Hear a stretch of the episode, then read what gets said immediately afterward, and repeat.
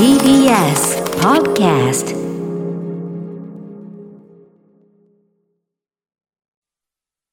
B. S. ラジオから全国32局ネットでお送りする 1J。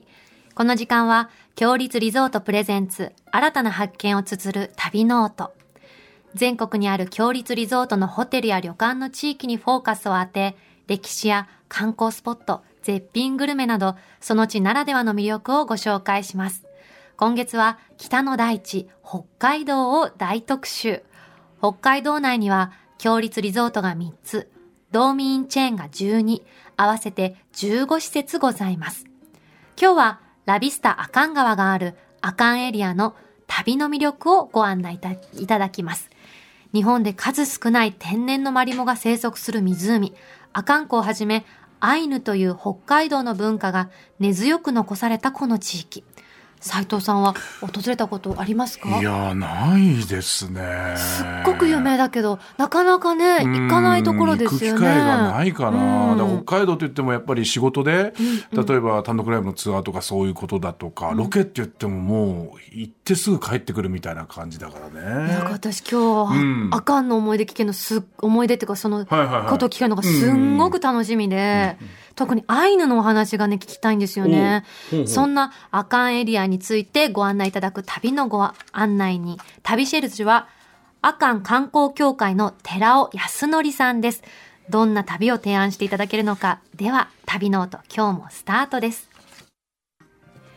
今日の旅の案内人、旅シェルジュをご紹介します。北海道の阿寒観光協会の寺尾康則さんです。寺尾さん、よろしくお願いします。お願いします。お願いします。あの、この阿寒観光協会では寺尾さんはどんなことをされてるんですか？えっ、と、ネイチャーガイドでしたり、あとは観光の案内ですね。ネイあネイチャーガイドって何ですか？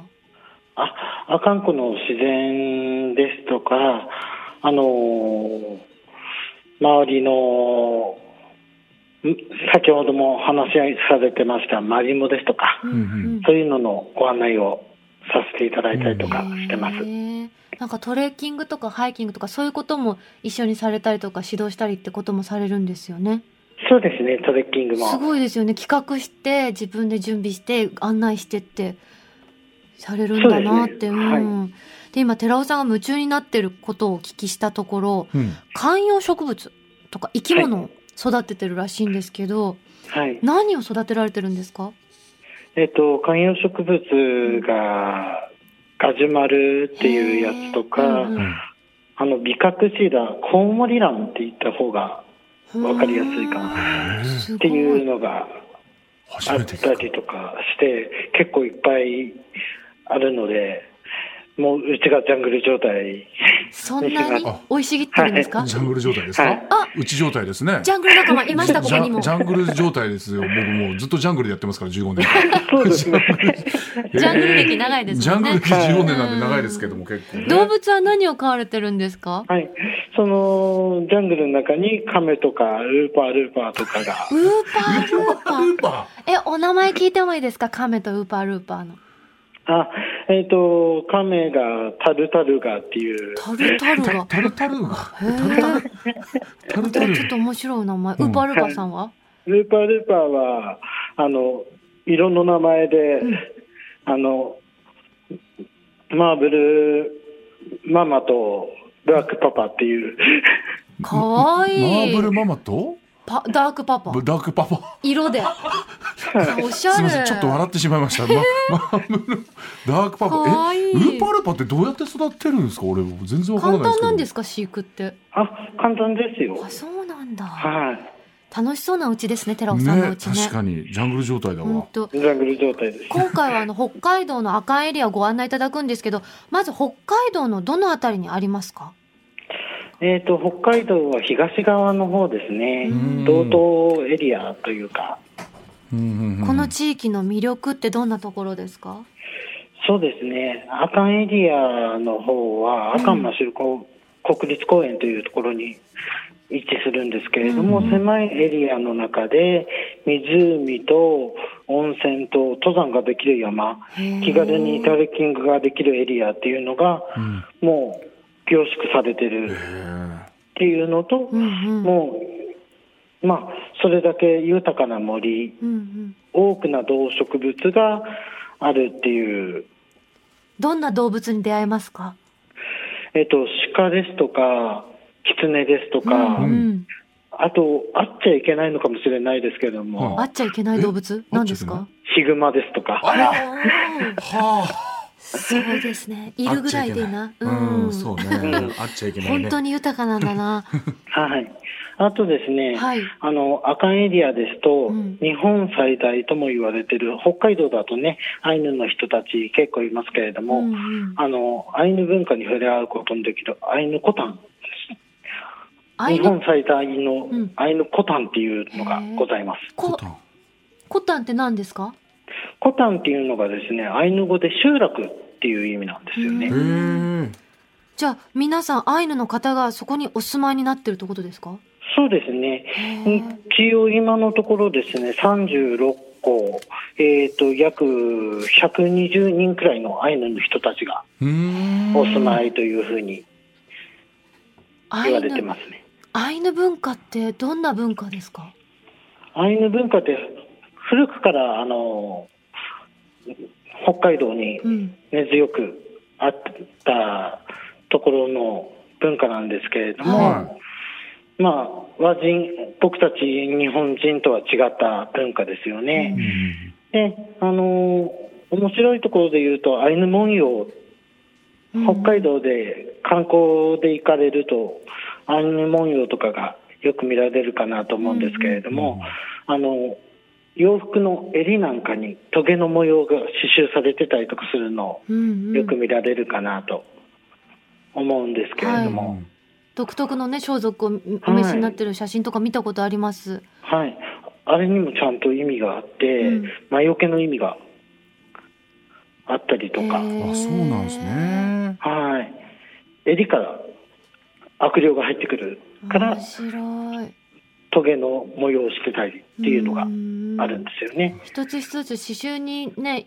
呪術が込められてたりとか、願いが込められてるからっていうのありますよね。そうですね。うんで、まあ、見るだけじゃなくてね、あのー食べるのもあかんこ楽しむことができて、うんうんうんどんなものがおすすめですか？あかんこですとですね、はい。あのーアイヌ料理の喫茶店のポロンノさんっていうところがはあるんですけれども、あ、アそイヌこでね料理ってどんな料理ですか？あの、まあ、シンプルなうん。素材の風味を生かしたものが特徴なんですけれども、へうんー。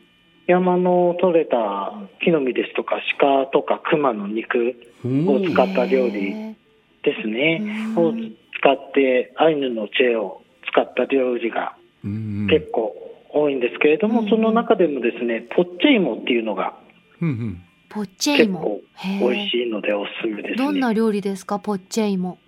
ポッチェイモっていうのがですね、凍らせたじゃがいもをですね、はい。発酵させて団子状にさせたものなんですけれども、うんどんな味ですか？じゃがいものホクホク感はあるんですか？ホクホク感もあるんですけれども、うんうんどっちかっていうと団子なんでお餅近い感じですね。そうですよ。もう発酵してるし、もちもちょっとうん普段食べてるじゃがいもとは様子がきっと違いますよね。凍らせてるんですけれども、う一回それを溶かして、うんあのや焼くんでうんうんもちもち本当にしてて美味しい。食べてみたいねどんな感じかね。名前が可愛いですよ、よね。アイヌってポロンヌとか、うん。ポッチェイモとか。言いたくなるお名前が多い。でもこれ味付けがなんかシンプルって言ってますけどこれ、うん。例えば熊だとか鹿の肉って臭みとかってそういうところとかって残ったりしないもんなんですかね？意外とですね、はい。あの血抜きの技術とかもしっかりしてるのあであなるほどはい、美味しく食べれたりしますね。自然と共に生きてる人たちは知恵がすごいんですね。うん、そしてその赤エリアのシンボルはアカンコってことなんですけど、ここはどんな湖ですか？阿寒湖はですね、あのー、阿寒マシュ国立公園の内の中でもカルデラ湖で、あのー北海道を代表する観光地ですね。で、世界的にも希少な、あの、先ほども何回も名前が出てますけれども、はい。特別天然記念物の球場の阿寒湖のマリモっていうものが生育するものでも有名なところでもありますし、あの冬にはですね全面凍結するので、うん。ワカサギ釣りとかあスケートスノーモービルで楽しんだりとかするウィンタースポーツなんかも楽しめますね。これワカサギ釣りって一回行ってみたいんだよなあれ。私も。やってみたいよね、うん、本当にあのピョンってピョンってね。ね釣れるのかなって。でそのまま天ぷらにしてすぐ食べて。あ食べたい。私としたら食べる担当しますよ。あ鶴さんとね,、うんね。決まってんだね。そう。食べさせないんだ。珍しいね。どうぞ一口食べてください、いっぱい釣ってもダメだね。そうそうそう,、はいそうそうそうそう。美味しそうですよね。昔でもこう全面さ凍結しても、したとてスノーモービルってあんな重いの乗せてそうね。大丈夫なもんなんですね、あ大丈夫ですよ。へへえー。春になるとまたそれが溶け出して湖に戻るんですね。そうですそうです。へええどのぐらいの期間ずっと凍ってるんですか？大体ですね、あのしっかり凍るのが1月の中頃くらいなんですけれども、うんはいうんそれから3月の初めくらいまであ結は、構長く楽しめますね。しっかりと楽しめますへね。えなので、テントとかしっかりと立って、はい。もう村みたいな感じになって、そこの中でワカサギを釣るっていう。う。わ楽しそう。ーいいな行きたいな。なんと贅沢な。あで、釣れたのがね、あの、すぐに氷の上で天ぷらにしてもらえるので。すよで。寺尾さんははい。そういうワカサギ釣りはされるんですか？あしますよ。へえはい。どれぐらい釣れますか？大体、200、300。え？ちょちょ想像してたのと全然違かった。斉藤さん100匹あげますよ。100匹100うん。それだったら食べきれないもんね、うん。200300いっちゃうんだ。えどれぐらいの時間でですかそれは？あ、釣れるときはですね、半日とかで釣れたりとか。だからもう下にもうこうやって下ろしたらもうそれでもう引っかかるぐらいの勢いなんですかねそうですね、入れ食いですね。入れ食い状態だからそれは初心者でも楽しめますね楽しめますいね。やー楽しそう今回あの寺尾さんにその阿寒周辺をたの阿寒周辺を楽しむ3つの旅のプランを考えていただいたんですよねはい。3つに絞るの難しかったですか？めちゃくちゃ大変でした。えーそうですいっぱいあるので。あもう思い切って10個ぐらいいっちゃいますかじゃあ 大変だったですもんねなんか申し訳ない言っちゃいますか今日はね言っちゃいましょうかもう10個ねというわけにはいただけた方がね。じゃあその珠玉の3つの中の1つ目ご紹介お願いしますはい。ま、遊覧船でマリモクルーズ。はあマリモクルーズっていうのは？はい。マリモクルーズっていうのが、はい、先ほどもね、何回も出てましたけれども、阿寒湖の特別天然記念物の阿寒湖のマリモうん。うんを観察することもできる遊覧船。へえ一周どれぐらいで行くんですか？はい。阿寒湖一周約85分くらいのクルーズですへね。ー。なんでその阿寒湖って言うとやっぱマリモのイメージなんですけど、はい。何が他の地域のマリモと違うんですか？他の地域のマリモですと、うん丸くならないんですよ。え？マリモって丸いですよ他のマリモも丸くなる条件は満たされてないんですよね。あじゃああれは天然では丸くなってないってことなんですか？そうなんですよ。はあえそうなんだ。天然であんなまん丸になるのがこの阿寒湖のマリモだけ。そうです、そうです。本当はですね、あの、丸くなるマリモっていうのうんが、あの、アイスランドにも丸いマリモっていうのがいたんですけれども、はい。実はですうんね、はい。絶滅しちゃったんですね。あら。えそうなんだ。じゃあ地球で丸くなるマリモはこの阿寒湖のマリモだけ？全世界でアカンコの。み。ええそれ貴重ですねめちゃくちゃ。すごいはい。えなんで阿寒湖では丸くなるんですか？これはですね、はい。あの、湖の形と、うん。あとはミネラル分のおかげ、温泉ですね。うん。阿寒湖の底から湧き出てる温泉のおかげで、じゃあその地形だからこそできるまん丸のマリモなんですねはいで。そのマリモを見る遊覧船はい。これ途中でどこかに降り立てるんですか？このえっとですね、景勝地である滝口っていうところに巡ったりとかもするんですけれども、はいその後ですね、中類島っていうところに寄りまして、はい。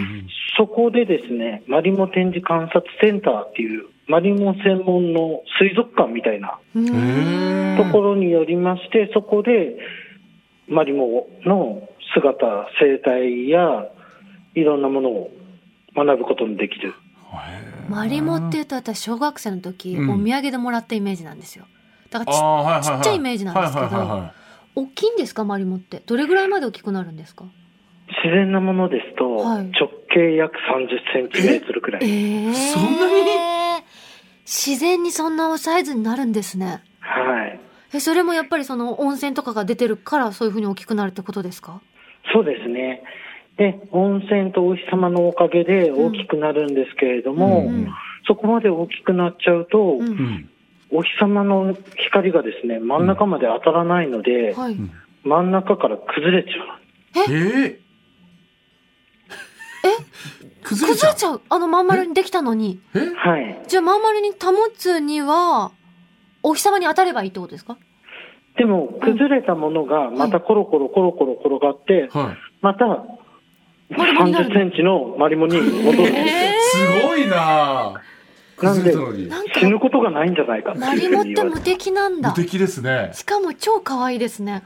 そうですね崩れてもまた分散して、なんか真っ黒クロスケみたいなイメージだって今、ファンファンファンって。確かにそれが一番最初に浮かんだねすごい。では続いて、はい阿寒湖協会、あ、阿寒湖観光協会寺尾さんが提案する阿寒エリアを満喫する3つの旅のプラン、2つ目お願いいたします。カムイルミナ、ああ、カムイルミナです。カムイルミナ？っていうのは何ですか、カムイルミナというのがですね、夜に、うん。あの、森の中を歩くイベントなんですけれども、実はですねー、はい。これが、あの、プロジェクションマッピングええすごい。された森の中を歩く形になってまして、は体験型のイベントで、国立公園の中でやるとしては、うん。日本初の体験型のナイトウォークと、なんえと豊かなんでしょ最新鋭のう。デジタル。技術しかも場所が日本の国立公園。これカナダの方たちと一緒に作ったんですよね、確か。プロジェクションマッピングのね、すすごい人たちと。どれぐらいの距離を歩けるんですか、その。大体森の中ですね、1.2キロくらいの遊歩道の中をえうん50分くらい、うんうわすごっ！あ、見ていただけてます。すごい。何これ？幻想的。うわこれ物語があるんですよね？そうですね。もともとですね、アイヌの人たちが語り継いでたユーカラ女子詩っていうやつを元にして、それを、あの、ストーリーとして体験していただこうという。すごいですよね。あのなんかフクロウが守り神みたいなものなんですよね。アイヌの人たちにとってね。はい。でそのフクロウとそのカケスって小鳥さんがこう活躍するアイヌ伝説なんですよね。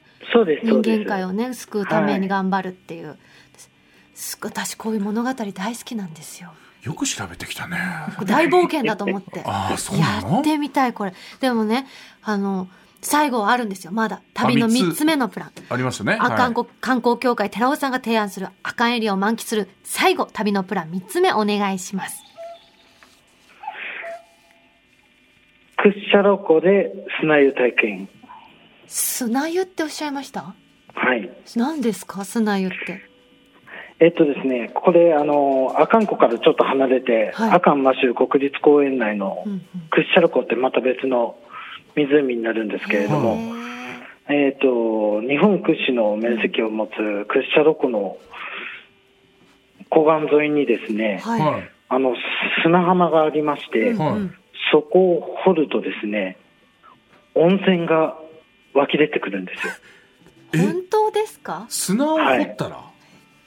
簡単にですか？もう、もう1日2日掘り続けないと出ないみたいなことじゃなくて？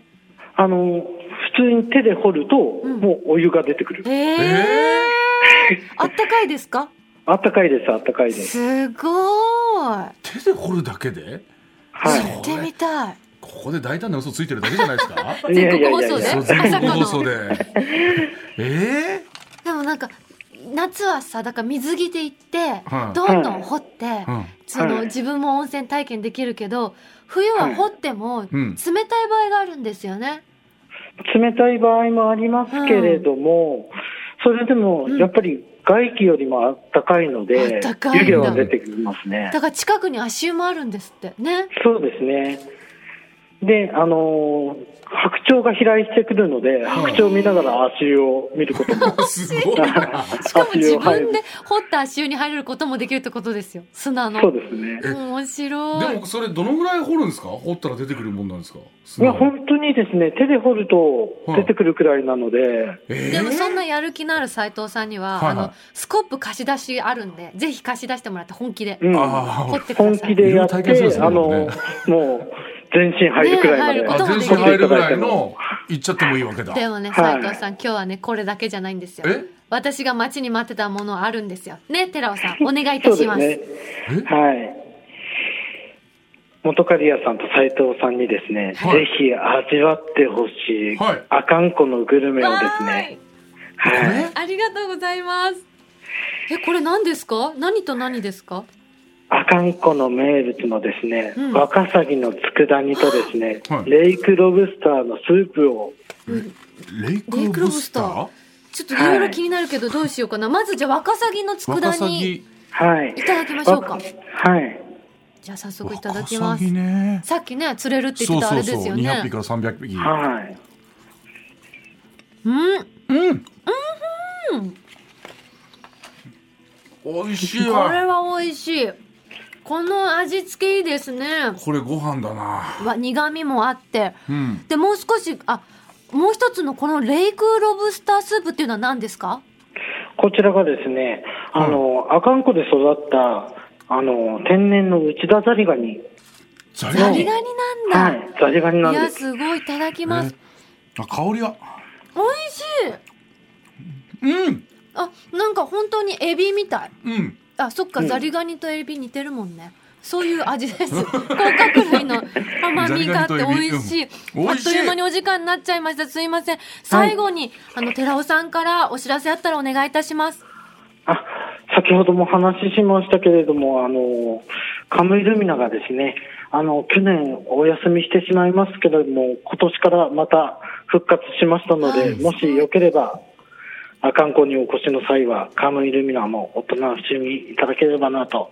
素敵なね、愛の伝説の冒険楽しめますから、皆さんぜひ、今日の旅の案内人、旅シェルジュは、北海道阿寒観光協会の寺尾康則さんでした。寺尾さん、ありがとうございました。ありがとうございましたありがとうございました。ここで、強立リゾートからのお知らせです。北海道阿寒川の大自然に佇むカムイの湯、ラビスタ阿寒川。大自然の恵みをありのままに生かすために、館内で使用する水はすべて湧き水から引いたもの。また、森の中に踏み入るワクワク感をご堪能いただくために、できるだけ人の手を加えず、地形を生かして建てています。全客室についている大きな窓からは、阿寒川の景色を眺めることができ、天然温泉ヒノキ作りの客室風呂を完備しています。から川から湧き出る自家源泉かけ流しの大浴場はもちろん、3つの無料貸し切り風呂で、趣異なる湯あみをお楽しみいただけます。